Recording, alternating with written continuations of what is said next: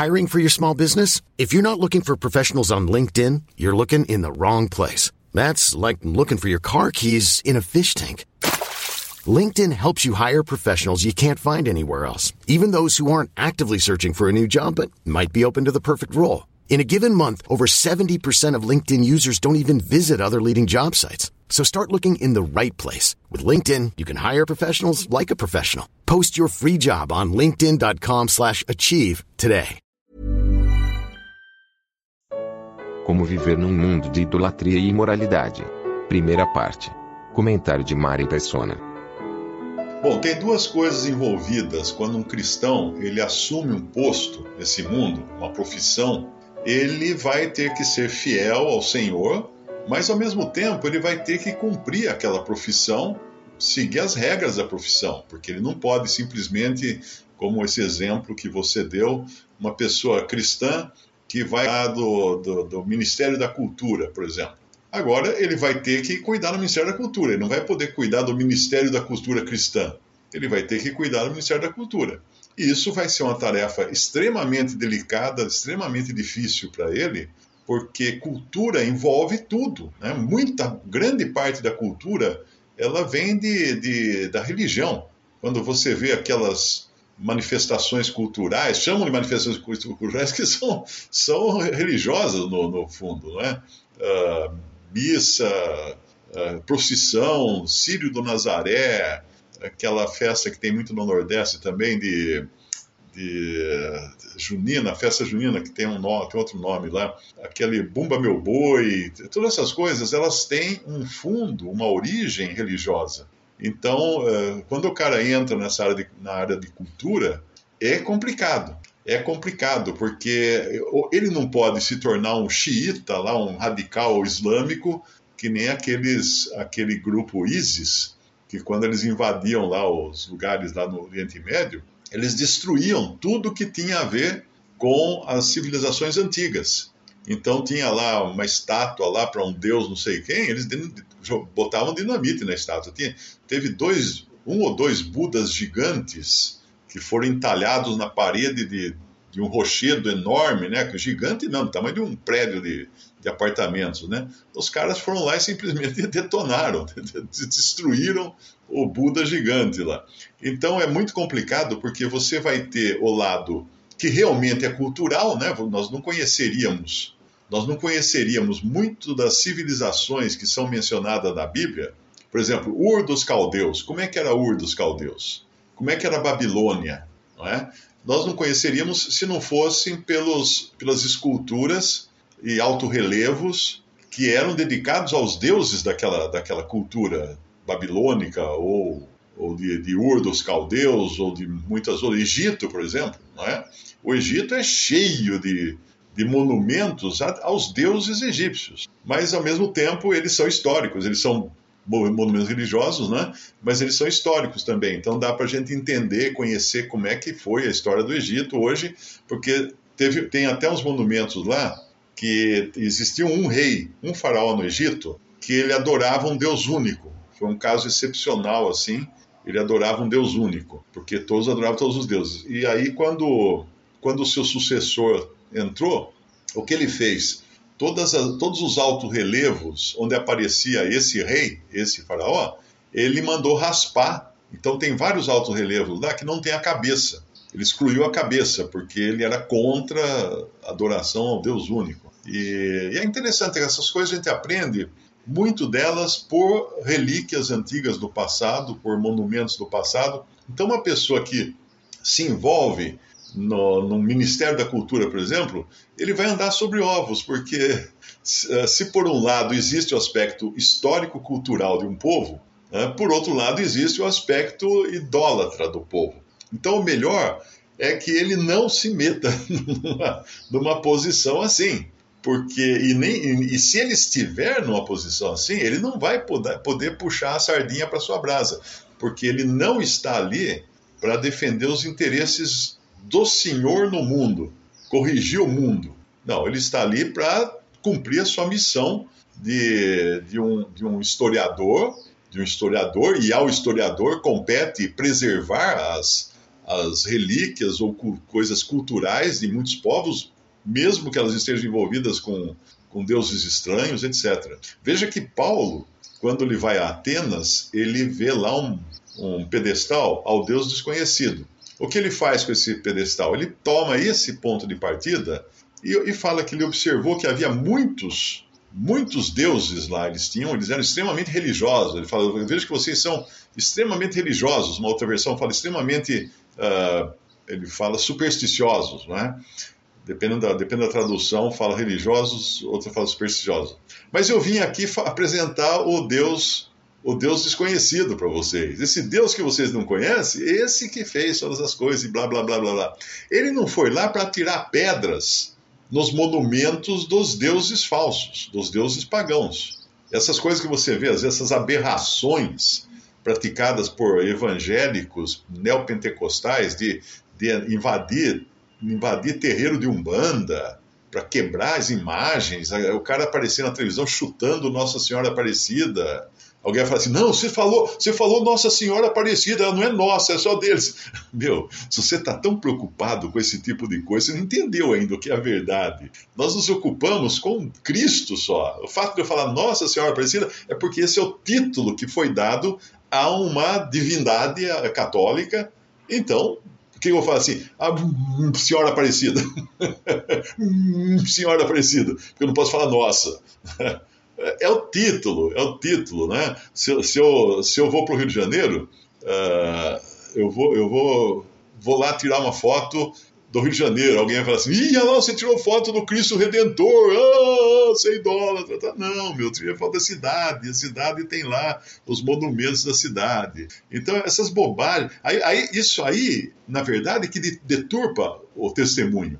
Então, uma pessoa, ao invés de aproveitar aquela, aquela, aquele pedestal ao Deus desconhecido para apresentar o verdadeiro Deus pra, para os idólatras, vai ficar ocupado com a idolatria.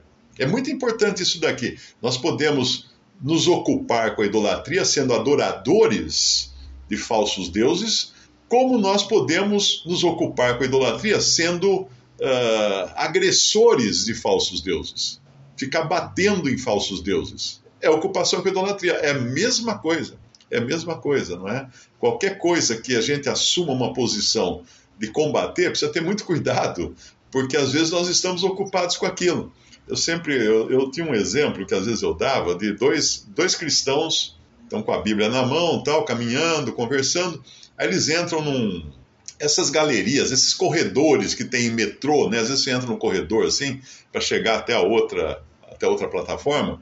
Só que está tendo uma exposição de, de mulher pelada na, nas paredes do, do corredor da, dessa, de, desse metrô. Está tendo uma exposição lá de fotografias de mulheres nuas. Tal.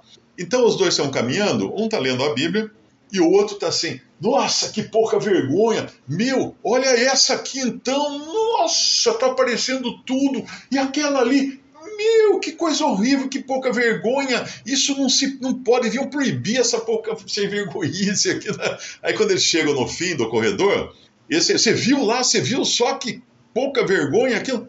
Eu não vi nada, eu estava lendo a Bíblia, que estava achando tão interessante. Isso é ocupação com Cristo. O outro, na verdade, ele estava ocupado, tão ocupado com o mal, que ele não podia deixar de observar o mal nos seus mínimos detalhes. Ele estava ele tava vendo mais mais pornografia do que, do que qualquer pessoa comum passando ali, porque ele estava tão indignado que na realidade ele grudou naquelas imagens. Então é muito importante nós tomarmos cuidado de, de aproveitar as oportunidades para nos ocuparmos com Cristo. Agora, que o mundo tem essas idolatrias, isso não é segredo para ninguém. E nós devemos então combatê-las? Não, porque nós não estamos aqui como moradores do mundo, como uh, Ló, né? Ló morava em Sodoma e ele estava errado, porque ele estava na cidade errada, no lugar errado, buscando a posição errada, de estar na porta da cidade, que é onde os anjos vão encontrá-lo quando vão até lá. Ele estava na porta da cidade. A porta da cidade era um tribunal. Era na porta da cidade que se fazia contratos, casamentos, julgava-se os crimes, tudo na porta da cidade. Então ele estava sentado com os juízes. Por isso ele é acusado depois pelos sodomitas. Uh, esse estrangeiro veio habitar entre nós e já quer ser juiz em tudo. Enquanto isso, Abraão estava onde? Abraão estava habitando em tendas, em tendas, porque ele não tinha o, o, o, no, na terra um lugar do tamanho do espaço dos seus pés. Ele era peregrino na terra, vivia como peregrino, porque ele sabia que aqui ele não tinha uma terra, ali onde ele estava, né? Ele não tinha um lugar na terra. Ele estava por fé indo para o lugar que Deus havia prometido para ele. Porque quando ele saiu de Ur dos caldeus, o Senhor simplesmente disse para ele: sai, sai de Ur dos caldeus e vai para a terra que eu te mostrar. Qual terra, Senhor? O Senhor não mostrou ainda, Senhor? Não importa. A gente pode até ler lá em é, Gênesis. Ele estava saindo às cegas. Ele não tinha o mapa, ele não tinha o GPS, falando assim: ah, é aqui a terra que você vai. Uh, é Gênesis. Deixa eu ver se eu, se eu acho. Uh, pá, pá, pá. É Gênesis capítulo 11, versículo 31. E tomou Terá a Abrão, seu filho, e a Ló, filho de Arã, filho de seu filho, a Sarai, sua nora, mulher de seu filho Abrão, e saiu com eles de Ur dos Caldeus para ir à terra de Canaã. E vieram até Arã e habitaram ali. Mas tem uma passagem que diz, deixa eu ver se eu encontro, onde é que o Senhor dá ordem para ele. Eu queria achar essa passagem. É no 12 que fala. Ah, tá, exatamente. Capítulo 12, versículo 1. Ora, o Senhor disse a Abrão: Sai-te da, da tua terra eh, da tua parentela e da casa de teu pai para a terra que eu te mostrarei. E fartei uma grande nação, abençoar-te-ei e engrandecerei o teu nome. E tu serás uma bênção. E abençoarei os que te abençoarem, amaldiçoarei os que te amaldiçoarem, em ti serão benditas todas as famílias da terra. Assim partiu Abrão com o Senhor, como o Senhor lhe tinha dito, e foi Ló com ele. E era Abrão da idade de setenta e cinco anos, quando saiu de Arã e tomou Abraão a Sarai, sua mulher, e a Ló, seu filho, filho de seu irmão, a Ló, filho de seu irmão, e todos os bens que havia adquirido, e as almas que lhe acrescentaram em Arã, e saíram para a terra, para irem à terra de Canaã, e chegaram à terra de Canaã. E ele passou, Abrão, por aquela terra, até o lugar de Siquém, até o carvalho de Moré, e estavam então os cananeus na terra. Muito bem. Quando o Senhor fala para ele, a ordem do Senhor não dizia exatamente a terra, dizia sai para a terra que eu te mostrarei. Então, quando ele recebe a ordem, ele só sabe que ele tem que sair da terra. E sair da terra que o Senhor ia mostrar. Isso é fé. Isso é um passo de fé, não é? Você sai, mas você não sabe exatamente para onde vai. É como se o caminhão da mudança chegasse, Abraão pusesse toda a mudança no caminhão, aí ele sentava na boleia do lado do motorista e o motorista então, para onde nós vamos? Ele falou assim: vai tocando em frente, aí depois nós vamos saber. Vai tocando em frente que depois a gente, a gente, a gente descobre o lugar, né? Uh, então ele recebe uma ordem com uma promessa de morar em cabanas. Em, em Hebreus 11 fala isso, né? Hebreus 11, 9 fala: Pela fé habitou na terra da promessa, como em terra alheia, morando em cabanas com Isaac e Jacó, herdeiros com ele da mesma, uh, da mesma promessa. É? Uh, em Hebreus capítulo 11, versículo, 9, pela, versículo 8: Pela fé, Abraão, sendo chamado, obedeceu, indo para um lugar que havia de receber por herança, e saiu, saiu sem saber para onde ia. É aqui que fala que ele não sabia para onde ir. É aqui que ele fala: toca, vai tocando o caminhão aí, que quando chegar lá eu, eu mando parar. Praticamente foi isso que ele fez. Uh, tem um microfone aberto que acho que é do Donis, que está tá pegando, tá pegando sons da, da casa. Então é isso que ele faz, ele vai embora para um lugar que ele não sabia onde era. Isso foi fé. Não é? o, que, o que é fé? O versículo 1, o versículo 1 explica de Hebreus 11, Ora, a fé é o firme fundamento das coisas que se esperam, e a prova das coisas que se não veem, porque por ela os antigos alcançaram testemunho. Então, Abraão é o homem de fé, ele é o pai daqueles que são pela fé. Ele é uma confiança total em Deus. Quando a gente fala assim, o que é fé? Ah, ah, eu tenho fé que eu vou comprar um carro novo. Isso não é fé. Isso não é fé. Você está confiando na fé. É fé na fé isso daí. É confiança na fé. Não, fé é confiança nas coisas que não se veem, em fatos que você apenas espera. Ele é firme fundamento de coisas que se esperam. E, e todo, toda, toda a carreira cristã, ela deve começar pela fé sempre. Se você olhar em Hebreus 11, mundos pela palavra de Deus foram criados, de maneira que aquilo que se vê não foi feito do que é aparente. Pronto, isso aqui resolve toda aquela.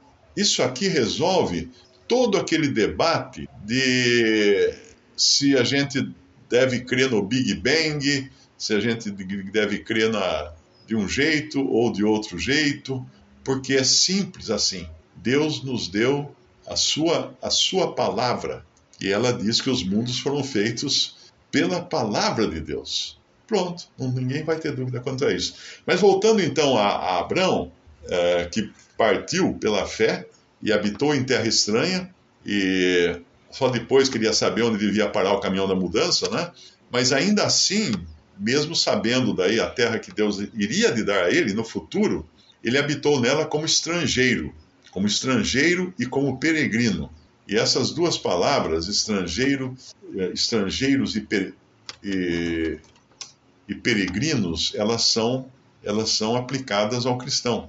Ele fala lá em, uh, em Hebreus 11, 13 mesmo, ele fala assim: todos estes, falando dos heróis da fé, né, todos estes morreram na fé sem terem recebido as promessas, mas vendo-as de longe e crendo-as e abraçando-as, confessaram que eram estrangeiros e peregrinos na terra. E lá em Efésios 2:9, Paulo escreve aos Efésios: assim que já sois, já não sois estrangeiros, nem forasteiros, mas concidadãos dos santos e da família de Deus. Ué, o que, que mudou aqui? Lá em Hebreus fala que os que creem são estrangeiros, não é? O que, que mudou aqui? Porque agora ele está falando de uma outra cidadania, na qual nós, não somos estrangeiros. Em Efésios 2,18, fala, porque ele mesmo, por ele mesmo temos acesso ao Pai em um mesmo Espírito, assim que já não sois estrangeiros nem forasteiros, mas concidadãos dos santos e da família de Deus, edificados sobre o fundamento dos apóstolos e dos profetas, de que Jesus Cristo é a principal pedra da esquina, no qual todo edifício bem ajustado cresce para templo santo do Senhor, no qual também vós juntamente sois edificados para a morada de Deus em espírito. Então, no mundo, nós somos estrangeiros, somos peregrinos, mas na casa de Deus, na, naquilo que Deus nos prometeu através da fé no nosso Senhor Jesus Cristo, nós não somos considerados estrangeiros. Nós, nós somos cidadãos, cidadãos mesmo, porque sabendo né, que essa casa é apenas a expressão, não de, de algo terreno, mas é. Uh, é a expressão de algo celestial. A nossa, a nossa cidadania, né, que fala, fala em. Deixa eu ver, na outra, na outra versão fala cidadania.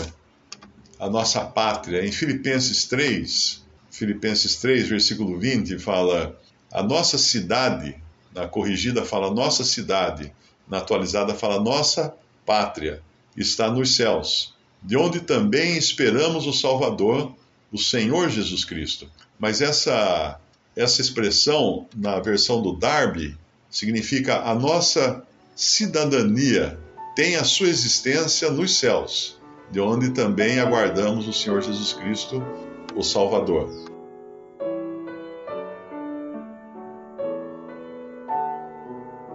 Visite respondi.com.br. Visite também 3minutos.net.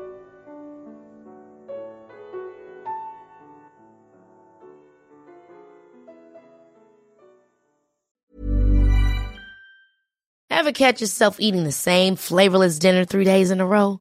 Dreaming of something better? Well, HelloFresh is your guilt-free dream come true, baby. It's me, Kiki Palmer. Let's wake up those taste buds with hot, juicy pecan-crusted chicken or garlic butter shrimp scampi. Mm. Hello Fresh. Stop dreaming of all the delicious possibilities and dig in at HelloFresh.com. Let's get this dinner party started.